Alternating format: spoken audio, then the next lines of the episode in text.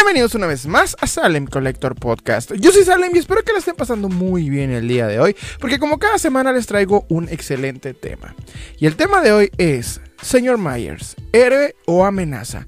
Pero antes de comenzar quiero pedirte que si no estás suscrito al canal de Salem Collector en YouTube, en Spotify, por favor suscríbete compártenos, danos like, esto de veras nos ayudaría muchísimo. Recuerda, Salem Collector en YouTube, en Spotify, Facebook, TikTok, tenemos TikTok y donde gustes. En fin. El tema de hoy es muy interesante. Yo ya les he dicho en varios podcasts y vuelvo a repetir en este que si ustedes tienen algún tema, algún tema del que quieran hablar con gusto aquí lo comentamos. Honestamente tengo muy pocos comentarios por lo que pues no me cuesta observar qué me ponen, qué, me comentan y con gusto pues dialogamos lo que les interese porque sé, que ya somos una comunidad relativamente tangible que ya he notado que somos un número específico de personas que me están escuchando y que yo sé que pues les gustaría hablar de algún tema y con gusto aquí lo comentamos como ya lo dije. Eh, en este podcast en especial le quiero agradecer a el buen Carl Grimes. Carl, este, muchas gracias. Me comentó hace poquito que le gustaría hablar del señor Myers. Y es un tema que me llamó mucho la atención porque yo también había querido hablar desde hace un tiempo de este personaje, pero no me había dado el tiempo tanto de ver algunos alguno de sus contenidos como de sus opiniones y demás, porque quería hacer una crítica constructiva o al mismo tiempo interesante. Esto no quiere decir, y me gustaría empezar con un paréntesis muy importante, que yo considere yo me considere mejor que el señor Myers o algo por el estilo, o que de quien yo hable yo me considere mejor persona. No, nada que ver. Simple y sencillamente, como en este podcast ya han escuchado varios casos, tanto de personas que pues, no, no concordamos en puntos de vista del coleccionismo, ya se los he platicado. Ahí evito en ese caso, por ejemplo, decir nombres de, la persona a quien voy a este, criticar para no afectarlo, porque no es una crítica a la persona per se, sino más bien a su trabajo. ¿verdad? O a su opinión específicamente en el coleccionismo como lo he hecho en los, este, vamos a decir, en los podcasts en donde, en donde yo digo refuto al coleccionismo tóxico. Ya lo he hecho dos veces, ahí en ese caso evito de hablar de la persona y simplemente hablo en el video específicamente en donde dice pues lo que yo personalmente creo está brutalmente mal. En este caso no es esa situación, ya hicimos un podcast, por ejemplo, de Mad Hunter, porque es obviamente un youtuber extremadamente reconocido en cuanto a coleccionismo se refiere. Dimos puntos buenos, puntos malos, para hablar bien del tema y poder dar, eh, ¿cómo decirlo?, todo eh, eh, la complejidad que este conlleva, ya que este personaje tiene mucho impacto en el coleccionismo. Hemos hablado desde de favor más grande que, que, le ha tocado al coleccionismo, ¿verdad?, en México, que es este Miguel Ángel Villegas. Hablamos de él y de muchas personas. Básicamente, si es relevante en el coleccionismo, creo que deberíamos hablar de él. Sea positivo o negativo su impacto, yo creo que es muy interesante que en este podcast lo tengamos. Porque honestamente, hay pocos personajes que llaman la atención. Hay muchos de los que me faltan hablar y me gustaría hablar no tanto en el sentido de yo creerme superior a ellos y decir, ah, yo puedo opinar esto porque estoy el otro. No. Simple y sencillamente porque es bueno el comentario y al mismo tiempo, entre comillas, el debate para poder este, definir puntos de vista sobre los en este caso, no me voy a atrever a ponerme superior al señor Myers ni nada por el estilo. Al contrario, yo creo que lo que vamos a platicar es un punto de vista muy interesante, tanto y principalmente de su contenido, ¿ok? No lo voy a hablar ni como persona, ni de su colección, ni como coleccionista, porque honestamente ni soy la persona para hablar del tema y no me considero, este, ¿cómo decirlo? Eh, lo suficientemente, eh, no sé cómo explicarlo, pues con ese descaro para hablar así de las personas, ¿ok?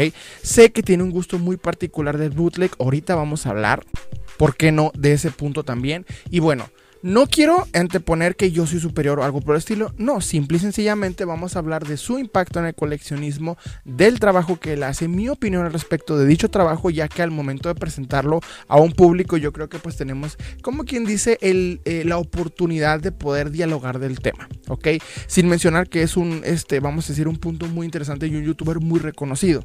Justamente hace poco acabo de ver en los grupos, no sé quién habrá tenido esa idea tan extraña de poner un versus entre eh, Mad Hunter y el señor Myers, porque la verdad son dos puntos de vista muy, muy eh, diferentes. Y el señor Myers sí ha tirado ahí algo de hate a Mad Hunter. Entonces, yo creo que es un punto de vista muy, muy importante y me puse a investigarlo bien, ya que he hablado de este personaje con anterioridad y debo admitir que no fui vamos a decir justo, ¿ok? Fui muy negativo porque en el tema de bootleg, que fue el tercer tema de este su podcast, justamente después de Matt Hunter, este, mencioné que él, vamos a decir, defendió al bootleg de una manera en ese momento muy, vamos a decir, irreverente y poco profesional, ¿ok?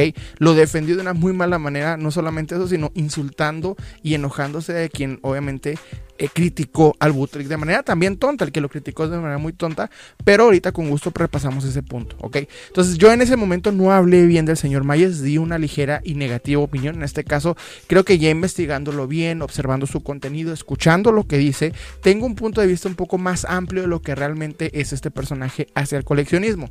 También voy a tratar de ser sobrio, no va a ser una crítica negativa, no tengo puntos que en el sentido específico que refutar como las que como los que ya he entregado en este su podcast. Más bien vamos a hablar de el impacto de él, su trabajo y al mismo tiempo el concepto que él tiene del coleccionismo. Creo que es un punto muy interesante de hablar. Entonces, vamos a empezar platicando. ¿Quién es el señor Myers? quiero decirles un punto. Estoy, estoy ronco y lo estoy notando apenas porque a fecha grabada este podcast este, fue el estreno de Spider-Man No Way Home. Entonces grité como loco y la verdad vengo ronco, por eso me estoy dando cuenta apenas. Ya me dio como que el, el golpe de noche, entonces... Pero bueno, eh, más quería hablar de eso porque fue emocionante. Ok, este, eh, el tema de hoy, eh, vamos a hablar quién es el señor Myers. Bueno, el señor Myers es un youtuber dedicado exclusivamente a coleccionismo. Da varios temas, tanto opiniones como reseñas y demás. La verdad es una persona muy amplia en este punto. Es un youtuber con un aproximado de más, de más de 78 mil personas, ¿verdad? 78 mil este, suscriptores en su canal. Tiene un impacto muy curioso e interesante en el coleccionismo. He visto muchas opiniones de él, tanto negativas como positivas, y decidí obviamente investigar bien para poder tener una opinión objetiva y más que nada eh, personal de lo que yo creo de su trabajo y demás. Entonces, esa es la persona, eh, su trabajo es muy interesante, hace YouTube, reseñas y demás, muy buenos consejos, muy buenos puntos. Entonces, es un personaje que la verdad tiene un impacto en el coleccionismo bastante palpable, es muy conocido, tiene un público muy eh, adepto a él. He escuchado por ahí algunos rumores de que sí se le defiende mucho y demás. En este caso, pues no vamos a hablar, vamos a decir feo o negativo, nada por el estilo, vamos a ser sobrios en la crítica entonces, para que no se preocupen si están escuchando y ustedes son fanáticos de, la persona, pues no se crean que van a escuchar algo negativo o algo, eh, bueno, más bien no van a escuchar algo realmente eh, irreverente o grosero, ok, de mi parte. Entonces, bueno, miren, para empezar, para empezar, cuando yo hablo de, del, del coleccionista tóxico, es esta persona que quiere imponer sus ideas ok, sus, eh, realidad, su punto de vista, básicamente eh, quitando, ¿verdad? A quien no considere de su eh, agrado o a quien no considere digno del coleccionismo. Tienden a ser muy negativos, tienden a, dar puntos de vista realmente extraños, realmente para acabarla erróneos.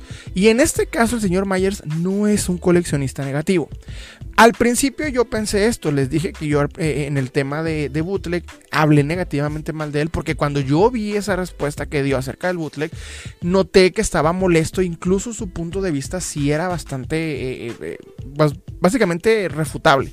Pero este, ya viendo más su contenido, escuchando más lo que habla, lo que, lo que trata de aportar en su canal, veo al mismo tiempo que no es un coleccionista negativo. En ningún momento impone sus ideas como absolutas, en ningún momento dice quién es mejor y quién no, o él se pone a sí mismo como el mejor coleccionista, como muchas personas lo hacen, sino al contrario, el señor de hecho tiene muy buen, eh, eh, vamos a decir, muy buen eh, sentido, ¿verdad? De, de quien lo escucha y de sí mismo. Sabe al mismo tiempo su responsabilidad con, sus, con sus suscriptores, sabe la sobriedad de lo que está hablando, de lo que quiere expresar. Creo que lo hace muy, muy bien en ese sentido. Más que nada sobre los temas, tiene un concepto del coleccionismo que pocas veces he visto en coleccionistas, porque usualmente muchos coleccionistas solo se van directamente a comprar la pieza y adiós, ya nada más esto. Entonces en este caso no, en este caso el señor Myers trata de, vamos a decir, estudiar el coleccionismo de una manera un poco más personal, más diferente. Veo que utiliza varios, eh, diferente tipo de información para poder acercarla al coleccionismo. Sus temas son de hecho interesantes, debo admitir. O sea, tiene puntos de vista buenos que usualmente no noto en muchos coleccionistas. Veo que él no habla de la moda que está saliendo constantemente, no habla solamente positivamente de, ciertas figuras para quedar bien. Veo que no es ese youtuber, vamos a decir, al estilo Andrés Navi o, o a otros youtubers que he visto que tratan de más bien crear como un personaje atractivo, visualmente aceptable y más que nada seguir un rubro al mismo tiempo infantil. Él no. Vemos que obviamente aparte de su edad es muy sobrio en, su, en sus puntos de vista, en sus, este, más que nada en sus temas y demás. Es una persona que ejerce y causa cierto respeto al escucharlo. Notas que sabe del tema, que no lleva dos, dos añitos, tres añitos hablando de coleccionismo, que no es un coleccionista casual, que es un coleccionista dedicado, entiende de una manera profunda el cómo, eh, el por qué adquiere las piezas. Ok, noto mucho de esto de él, que él sabe por qué las adquiere, él sabe por qué las obtiene, él sabe y entiende y estudia esa parte por un lado. Vamos a decir que la palabra entre comillas estudia, pero sí noto que mínimo lo reflexiona, que sabe lo que está adquiriendo y el por qué. Entiende, ya, ya que sus líneas son muy variadas. Ah, por ejemplo, he notado que uno de los que colecciona es Max Steel, una línea considerablemente ignorada, en mi opinión, no es de mi agrado, lo, lo de niño me gustaron, pero nunca fue totalmente de mi agrado, más que nada por la escala y porque hay poca eh, movilidad en las articulaciones y demás. Sin embargo, es una línea respetable porque es difícil de conseguir.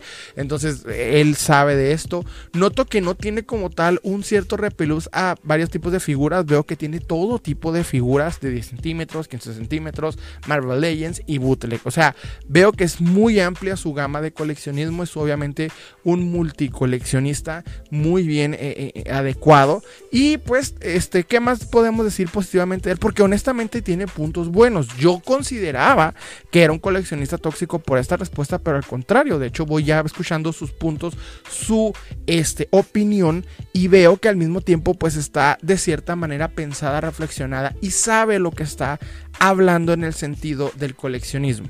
¿Ok? Cuando él va a hablar de un tema, noto que sabe de lo que quiere expresar y lo sabe expresar. Ese es mi punto, más que nada. Ok, entonces hay buenos puntos que hablar de él. Creo que su, contenido es este, muy respetable.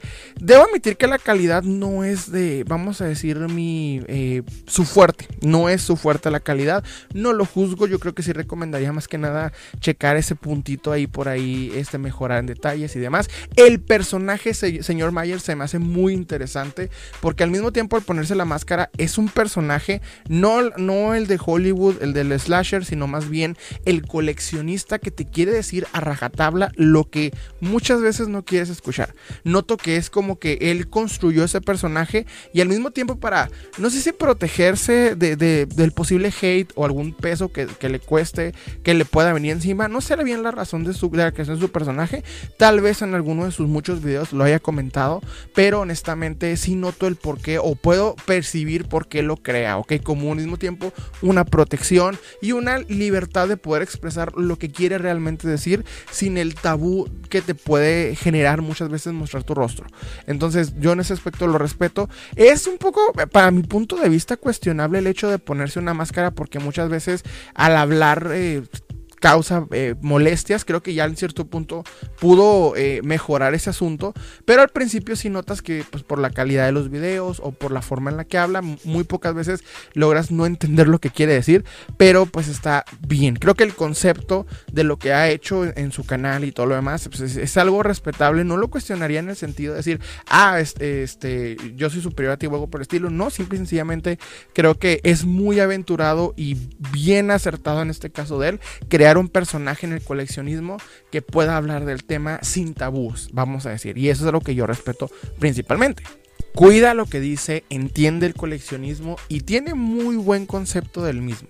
Entonces yo no lo voy a criticar en ese sentido porque de ninguna manera es un coleccionista tóxico. De hecho noté que una, una persona, por ejemplo, le comenta, yo quiero hacer reviews tan buenos como los tuyos y él le respondió, ¿sabes qué? Este, vas a ser los mejores, hermano. Así les dices, vas a ser los mejores, vas a ver que sí. O sea, e, él apoya a su audiencia, les indica que hagan sus videos, que mejoren, no los repele como muchos coleccionistas he visto y más que nada de centro de la República, principalmente de CDMX, en los, los cuales he notado cierta repelús, que no les gusta que personas entren a esto. Yo veo que él abre las puertas, quiere enseñar del tema de una manera completa, pero más que nada se enfoca ya en el coleccionista realizado y no tal cual en el que quiere saber qué onda. Ok, eso sí, noto mucho como que él está muy especificado al coleccionista que ya entró en esto, que ya sabe de esto y que ya entiende esto para poder hablar de los temas que él quiere hablar.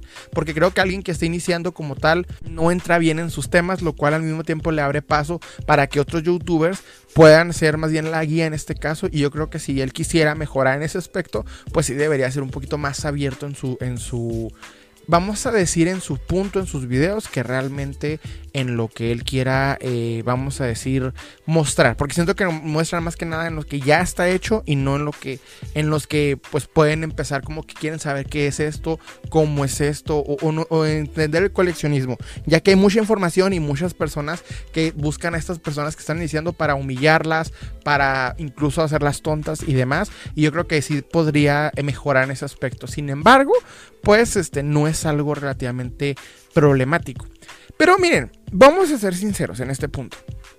Yo, cuando hago un tema y yo tengo algo que hablar de la persona, siempre digo que, como en todo, hay puntos buenos y hay puntos malos, ¿ok?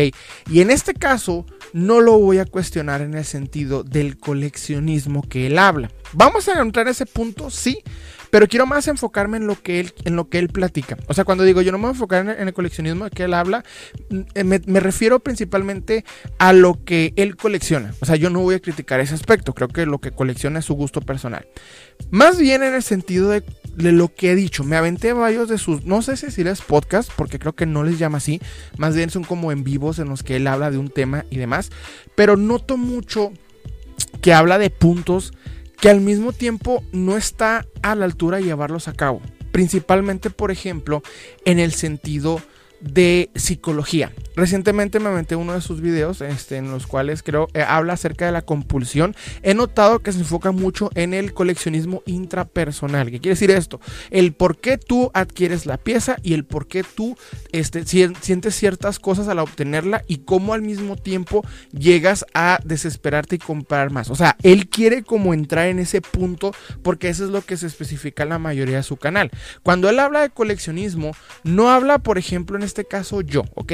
Cuando yo hablo de coleccionismo, me enfoco más que nada en la relación eh, entre coleccionistas, ¿ok? La manera eh, sociológica que nos relacionan los coleccionistas y la, manera mercadológica, cómo se mueve el mercado antes, eh, pre, pre salida la pieza y post salida la pieza. O sea, yo me enfoco mucho en el mercado, me enfoco mucho en la relación entre coleccionistas, al mismo tiempo cuando les platico, por ejemplo, de alguna, ¿cómo decirlo? De alguna polémica, les platico, sucedió esta polémica y demás. Cuando alguien, por ejemplo, habla de cómo se debería tratar a, un trato, por ejemplo, en el último tema de, de, este, refutando el coleccionismo tóxico, ahí explico, por ejemplo, en cómo él se equivocaba porque él quería que, que, el cliente hiciera lo que él quería. O sea, yo me enfoco en cómo se relacionan los coleccionistas de manera en el mercado, de manera, este, vamos a decir, eh, eh, sociológicamente entre los mismos grupos, cómo se llevan, cuáles son las peleas y polémicas que se causan, cómo está mal un coleccionista al, expresar que él es superior a los demás, simple y sencillamente porque considera que su línea es mejor y demás. En este caso veo que el señor Mayer se enfoca más en la manera en la que tú obtienes la pieza. Sí da ciertos temas de cómo se relacionan los demás coleccionistas, porque claro, no se enfoca solamente en un punto, pero en su mayoría he visto que la mayoría de sus videos los enfoca en cómo te sientes tú al obtener la pieza. Eso se me hace interesante, sin embargo he notado que como que no más bien, ciertos coleccionistas sí le abren paso a escuchar eso porque obviamente tiene bastantes este, views y bastantes opiniones. Sin embargo, yo, por ejemplo, soy de las personas que no se meten en ese asunto porque creo que no es necesario. Voy a explicar por qué. El cómo, el por qué tú adquieres la pieza es tu problema, es algo personal, porque los coleccionistas tenemos cierto pudor en ese aspecto. No nos gusta ni explicar por qué obtenemos la pieza a personas que no lo van a entender y no tenemos ni tampoco por qué expresar cuánto gastamos o lo que hicimos para poder obtener dicha pieza, porque es algo personal. No nos gusta estar ventilando en ese sentido de, ah, mira, yo obtuve esta pieza, pero me quedé sin comer toda la semana por ella o algo por el estilo. Es algo que sabemos lo que estamos tomando en decisión porque siento que la mayoría somos mayores de edad Más que nada responsables, con eh, muchos de, nosotros casados, con hijos, algunos hasta nietos y demás. Entonces yo creo que se sabe bien por qué se obtiene la pieza. No nos gusta que nos cuestionen en ese sentido de por qué la obtenemos. Sabemos por qué la obtenemos y no tenemos que cuestionarnos en ese aspecto. Sé que el señor Myers sí dice, pues yo también soy coleccionista, yo también he vivido ciertos eh, puntos del por qué quiero obtener la pieza. Te quiero platicar porque es un buen tema. Lo entiendo, pero yo soy de las personas que no se meten en eso porque personalmente pues es problema de cada quien. Yo relaciono mucho ese aspecto y me voy a dejar ir en, este, en esta analogía, pero es con relación a los fetiches. ¿Por qué fetiches? No, no quiero eh, eh, explicar o no quiero entrar en el tema de que el coleccionismo es algo sexual. En parte sí, porque con al mismo tiempo teoría freudiana sí explica que, el que todo obviamente está relacionado al sexo, aunque Freud ha sido muy, muy rebatido últimamente. Este, pero sí hay varios puntos en ese aspecto y más que nada teorías de Freud al respecto. Pero este, yo veo mucho ese aspecto en, relación a los fetiches porque los fetiches no los cuestionamos. ¿Ok? No es algo que necesitamos deconstruir en ese aspecto. Déjenme darme este punto eh, lentamente. Cuando tú tienes un fetiche o alguien tiene un fetiche, no lo necesita estar platicando ni tampoco estar excusando el por qué le gusta dicho aspecto. Simple y llanamente lo disfruta, porque es algo disfrutable. Pero si alguien lo observa, es cuestionable. O sea, dices, ¿por qué te gusta eso? No te gusta explicar por qué te gusta, simplemente te gusta y lo vas a disfrutar en la intimidad, punto. Siento en ese aspecto y me estoy yendo, eh, no quiero que se vaya a pensar que el coleccionismo es algo sexual, simple y llanamente me estoy yendo al punto de, nos gusta coleccionar y no nos gusta que nos pregunten por qué lo hacemos lo hacemos, punto. Al que le guste bien, al que no, cada quien sabe lo que está haciendo. Entonces noto mucho en ese aspecto que yo, por ejemplo, trato de no refutar ese aspecto. He visto que, por ejemplo, en uno de sus videos, en los cuales creo tuvo por un tiempo, no sé si aún lo tenga este, en el canal, él, él te ponía en perspectiva, mira, necesitas esa pieza, ponte a pensar por qué la necesitas, la quieres, o sea, no, te pasa eso que sientes esa necesidad de querer la pieza, que, que, si te la ganan te vas a sentir mal, etcétera. O sea, te pone, te pone en jaque y podría ser algo positivo de no ser porque pues no es, porque el coleccionista no necesita que le digas eso. Digo, a quien le gusta que bien y extraño al mismo tiempo, pero yo personalmente soy de las personas que dice, pues es que es mi problema porque me gusta, ¿no? No quiero decir que se está metiendo conmigo personalmente ni nada por el estilo. No, simple y llanamente soy de las personas que no tienen ni por qué cuestionar el gusto de las personas, ni tampoco por qué al mismo tiempo señalarlo. Lo que me gusta, me gusta y punto. Me gusta coleccionar, yo sé por qué lo hago, soy mayor de edad, tengo idea de mis razones. He visto, por ejemplo, el tema más que nada de multicoleccionismo, que próximamente lo vamos a dar, si no es que ya está en el canal, este, y el tema de este, coleccionar o acumular estos temas se relacionan porque el coleccionista muchas veces busca más allá de lo que tiene, o sea, quiere sentir, por ejemplo, e, el, acumulador lo que quiere hacer, ¿verdad? Es rellenar psicológicamente un vacío existencial que tiene por medio de obtener objetos, nada más adquirir cosas, meterlas a su casa y demás. Es lo que el acumulador hace y muchas veces el acumulador se engaña pensando que si elige un, un objeto en específico o modifica las situaciones de cómo obtiene las piezas o qué tipo de piezas obtiene, pues no es tal cual un acumulador, sino más bien un coleccionista. Al mismo tiempo cae en la acumulación lo cual es malo. Pero yo, por ejemplo, no te voy a decir por qué eso te hace un acumulador. Yo simplemente te digo desde mi punto coleccionista qué es lo que diferencia a un coleccionista de un acumulador como lo viene ese podcast. Yo te platico, un coleccionista se diferencia de un acumulador cuando elige específicamente la pieza que está adquiriendo con esos específicos requisitos, lo que lleva a cabo a obtener dicha pieza. Porque cuando armamos una colección es como armar una obra, algo que se admira al verla, cuando la acomodas, cuando la exhibes, cuando la tienes en un lugar específico y de una manera única, notas que la obra está bien hecha. Una acumulador solo obtiene cosas por obtenerlas y no busca en lo absoluto un orden. En lo absoluto tampoco busca este, eh, eh, alguna atracción o algo, algo visualmente. Simplemente es obtener las cosas por obtenerlas. Les platiqué en ese tema cómo me encontré alguna vez de cacería a un sujeto que estaba en, una, en un tianguis, ¿verdad? En unas segundas, en su este, puestito, el cual tenía repleto de figuras vintage, pero tiradas a lo, a lo, a lo bestia, a lo tonto. Entonces el sujeto, tú llegabas y le preguntabas, oye, ¿vendes? No, nada de esto se venden excepto este bonchecito arriba del mostrador. Todo lo demás tirado, desacomodado, algunas piezas rotas y mal, mal acomodadas, sucias y polvientas. Y él obviamente sentía que adquirir las piezas que metía, ¿verdad? De sus puestitos contiguos era coleccionar, cuando realmente no, estaba acumulando. Justamente y casualmente en un episodio de Mass Hunter, este, está el sujeto eh, en la casa de, otro tipo, ¿verdad? Está Mass Hunter en la casa de otro tipo que parece ser está en Estados Unidos. Una casa que tenía repleta de coleccionables caros, incluso la cochera. Tan grande estaba lleno de coleccionables que eh, explicaba el sujeto que hacía años que no entraba a su cochera y llega, empieza a abrir las cajas que tiene ahí y sacaba tortugas ninja en caja en perfecto estado. Lo cual al mismo tiempo es un acumulador compulsivo más extremo que el resto de los demás. Porque el sujeto ni siquiera disfrutaba las piezas que tenía. Simple y llanamente adquiría las piezas por gusto, por llenar algo. Aunque las piezas eran interesantes, cotizadas, buscadas y en perfecto estado, incluso preservaba en cajas específicas. El no saber lo que tienes, el simplemente tenerlas acumuladas ahí, perdiendo dinero, espacio, al mismo tiempo afectándote psicológicamente a ti y a tu familia, pues obviamente hay un problema. Tú veías la casa del sujeto y no era atractiva, porque literalmente estaba repleta la sala, eh, el comedor y demás a un punto en el que no se vivía sanamente. Y es un estilo muy americano ese punto, porque empiezan a acumular tanto porque es tan sencillo eh, conseguir piezas que simple y sencillamente ya pierden el control de lo que tienen. Entonces, en ese punto entiendo, por ejemplo, por qué eh, el, el, señor Myers al mismo tiempo trata de hablar de este tema, pero yo, por ejemplo, cuando te hablo de él, lo hablo como coleccionista, diferenciando un acumulador de un coleccionista. El señor Myers no. El señor Myers te habla desde un punto de vista psicológico, entendiendo al mismo tiempo que él no es psicólogo y no solamente esto, que la respuesta que da a estos puntos no están correctas. Y me voy a dar a entender en, este, en, estos, en estos puntos y demás. Noté que cuando él da un tema, da por sentado puntos de vista que honestamente se tienen que tomar con mucha responsabilidad, como fue el punto de vista psicológico en varios de sus temas. Él leyó en algún punto, vamos a decir Wikipedia o Internet, no importa, y te expresó lo que entendió para hablar del tema, pero creo que al mismo tiempo no estaba ni a la altura ni bien organizado lo que estaba diciendo. Aunque su punto de vista relacionado al coleccionismo estaba correcto, cuando se metió en un rubro que no era de él, daba desinformación, desinformación no solamente errónea, sino peligrosa, porque al hablar de psicología, cuando tú no eres psicólogo, o hablar de un tema que puede causar de alguna manera algún revés alguna persona, vamos a decir, este frágil de mente, pues obviamente tú estás, eh, tú estás dando una desinformación y al mismo tiempo te estás convirtiendo en una fuente poco fiable. Y eso es lo que el sujeto hace. O sea, noto que utilizó, por ejemplo, empezó a hablar de psicología en, varios puntos, no solamente psicología, también en algunos puntos de, ciencia, algunos puntos de más. Leyó el tema en algún lado y lo dio así como así. Cuando hay que tener cuidado con lo que estamos expresando y hablando. Yo, su servidor, o sea, yo mismo, cuando doy un tema, trato de especificar punto por punto eh, investigado, corroborado, tal y como lo hago en la como lo hice en la universidad.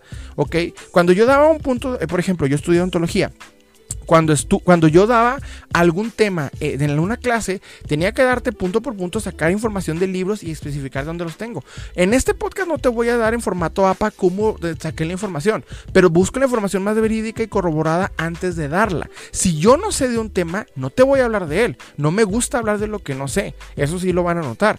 Si yo no sé de algo, les digo, no, pues en este aspecto no voy a hablar de él porque no lo conozco.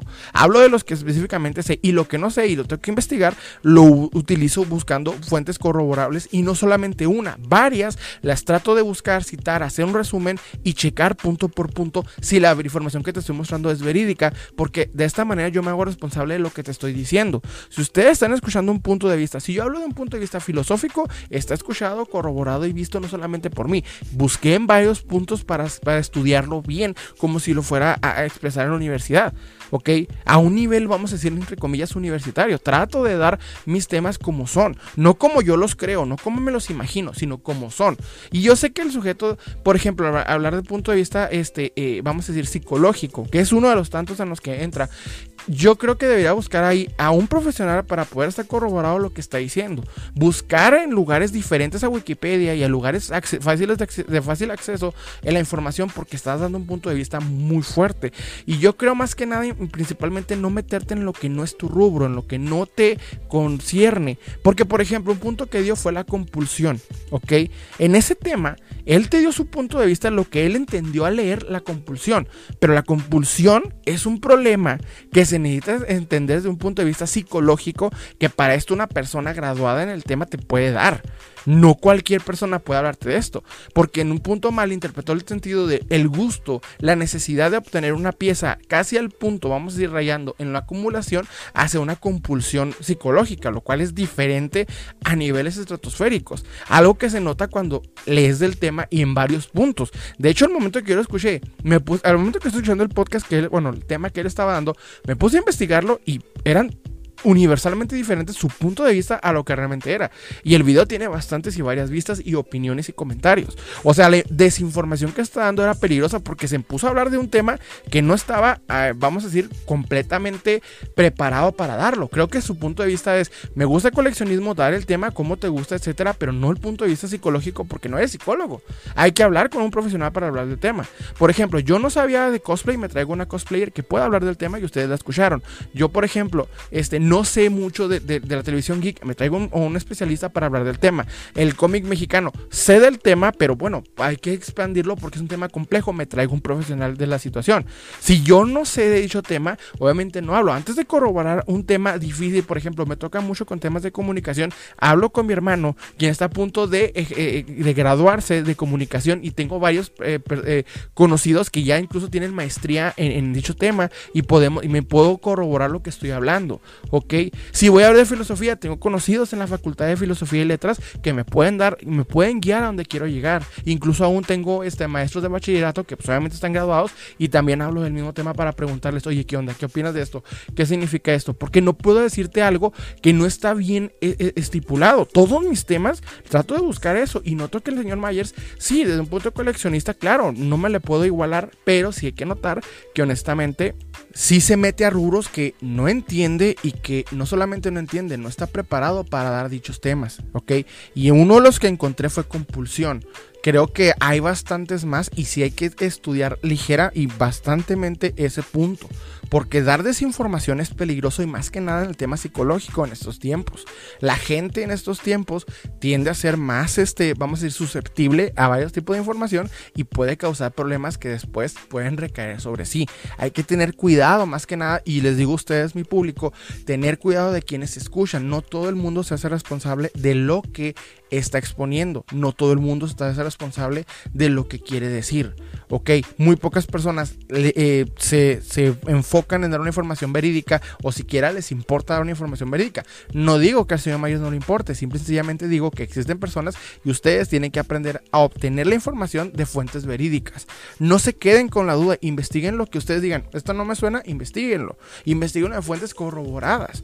Y misma situación en las noticias. No cualquier persona que se perdió que sí que se perdió. Busquen si en efecto la persona, o sea, bueno, no en ese aspecto no, pero más que nada, si, si alguien les da información que ustedes mismos no consideran realista, investiguenla. Para eso tenemos cada uno de nosotros un, cuadrito en el bolsillo para poder tener acceso a internet y a la información y saber qué es real y qué no lo es. Para no caer en desinformación que mucha gente está aprovechando de esto. No estoy diciendo que el señor Myers está aprovechando ni nada por el estilo. Al contrario, él simplemente habla de coleccionismo, pero creo que se metió en un tema en el cual necesita tener profesionales o por lo menos un mayor grado de investigación. ¿Ok? Cuando yo les doy un tema, primero, que, primero lo que hago en cualquier podcast es un esqueleto del tema que voy a hablar. Si me toca hablar ya sea filosofía, en algunos casos este, matemáticas y demás, busco eh, las fuentes corroborables, confiables, que me puedan llevar a resolver dicho tema. Cuando les hablo de figuras, por ejemplo, la vez que les platiqué la historia de los playsets o la historia de las figuras de acción femeninas, en estos podcasts me, me basé en investigación de una persona que fue directora de Mattel, por lo que la persona está encargada de dicho tema mercadológicamente hablando y sus conceptos vienen de puntos psicológicos, los cuales yo dije, por ejemplo, el niño se relaciona con la pieza como si fuera un avatar, ya que su personalidad deja de un lado y se convierte en la figura, la figura se convierte en el personaje al mismo tiempo en la representación del niño. En ese aspecto no es algo psicológico complejo, es una realidad eh, observada de un punto de vista mercadológico y no de un punto de vista psicológico. Yo estoy hablando de un punto de vista mercadológico, cómo se hizo el estudio de mercadeo para crear dicha pieza para poder ponerlo en el mercado. No me estoy metiendo en puntos en los que no comprendo. Si yo voy a hablar de un tema psicológico, entonces me traigo, ¿verdad? Alguna experta, alguna persona graduada en ese aspecto. Vi, por ejemplo, en el caso de Somos Coleccionistas Latinoamericanos, un canal que he visto que hablaron del tema, trajeron a dos personas que ya vi que van, han ido con varios coleccionistas que son, creo, este, eh, psicólogos al mismo tiempo fanáticos del coleccionismo. Entonces ellos, por ejemplo, me pueden hablar de este tema desde el punto de vista psicológico porque tienen una carrera corroborada de lo que están hablando.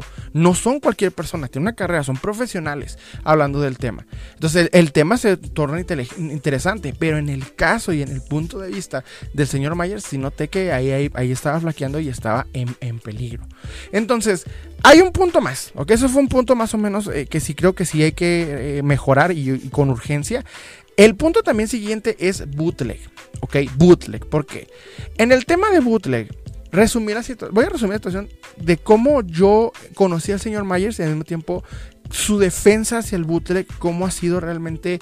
Es, es bastante rebatible, más bien cuestionable y al mismo tiempo creo que no enfoca bien lo que quiere decir. Si a ti te gusta el bootleg, está bien, coleccionalo, búscalo, adelante, se vale, porque nadie tiene que llegar a decirte que si a ti te gusta el bootleg, tú no coleccionas bien o no sabes coleccionar. Creo que eso es parte del coleccionismo tóxico. En este aspecto, cuando yo conozco al señor Myers, es tras un video que se hace viral de parte de un personaje que ya he hablado muy pocas veces, pero he nombrado que me cae mal, que es este español La Botella de Cándor. La botella de Cándor es un coleccionista que hizo en algún momento un video en el que se burlaba del bootleg mexicano. tanto se burlaba que caricaturizó el video vistiéndose como si fuera algo, un, este, un traje como si fuera algo tóxico, sacando las piezas y diciendo que eran plomo y cosas por el estilo y viéndolas como si fueran la peor basura tóxica y peligrosa existente en el mundo. Esto le molestó tanto al señor Myers, aparte de varias opiniones que vi, que hizo un video en el cual insultaba al personaje, insultaba a Matt Hunter y demás personajes porque no estaban de acuerdo a lo que él decía. En este, en este punto, se vio como un señor cuando le insulta a su equipo de fútbol. ¿Ok? No, las chivas no la arma. Yo lo veo a las chivas. oh, entonces se enojaban y empieza a, tirar, a rayar madres y decir demás. Eso es lo que sucedió en ese video. Por eso cuando yo lo vi dije, ok, eh, aquí está mal. Empezó a decir un frío de cosas defendiendo el bootleg de una manera como si estuviera defendiendo un equipo de fútbol poco profesional, más que nada para su edad, ok, lo cual estuvo mal. O sea, poco profesional de una manera irreverente y también poco madura. Porque hay que notar que aunque nos gusten las figuras de acción, si alguien las insulta, pues no queda más que ser lo que son, monitos, punto. No tenemos por qué insultar a las personas que no están de acuerdo a nuestro punto de vista. O sea, no, no todo el mundo puede pensar igual. Para eso es el debate, para buscar la verdad. Para saber si tú piensas diferente a mí, se vale. Yo, por ejemplo, no estoy a favor de las, de las figuras bootleg como lo expresé en el tema bootleg, pero te investigué cuál es la fuente del nombre, cuál es su origen, dónde viene, puntos y también crítica. Ahí di básicamente todo, pero fíjense que creo que deberías volver a hacer el tema porque debo admitir que se oye como llamada telefónica. Bueno, el caso es de que yo, por ejemplo, no te voy a decir que el bootleg está mal ni nada por el estilo. Al contrario, si a ti te gusta, disfrútalo, gózalo. Como lo dije ahorita con la analogía de los fetiches, es tuyo adelante. Mientras no haga daño a los demás, yo no tengo razones para cuestionar. Pero el mercado bootleg es cuestionable. Viene ese video como lo defendía diciendo que generaba empleos, que estaba insultando a artesanos eh, mexicanos, cosa que no es cierto. Señores, el bootleg es algo ilegal. Es ilegal sin permiso de dicho de, personajes, sin la búsqueda, obviamente, de derechos, ellos crearon un personaje realmente y lo, y lo empezaron a producir porque es lo que es piratería. Nos guste o no, te gusta el bootleg o no, es lo que es piratería. Y no podemos, por ejemplo, defender a las personas que clonan películas. Sí, es un, es un empleo, se vale. Yo sé que en México este, se hace lo que se, lo que se puede y no lo que se quiere. Yo entiendo, no cuestiono ese aspecto, pero tampoco podemos aplaudirlo porque a fin de cuentas es algo ilegal. Entonces, se vale coleccionarlo si a ti te gusta, ok, pero tampoco puedes defenderlo porque hay que aceptar lo que es. No es algo original, es algo eh, ilegal, es un submercado que nace a base de un mercado que ya existe, ok. Y yo sé que son personas necesitadas que tal vez económicamente pues para salir del problema. Yo entiendo, ¿verdad? Porque sé que la economía del país no está en el mejor punto. Yo sé que la inflación ahorita está a niveles históricos. Yo sé que rompió su récord dos veces este año en octubre y ahorita en noviembre y en noviembre. Yo lo sé, pero no estoy diciendo en ese sentido que está bien por, por ello empezar a hacer cosas ilegales.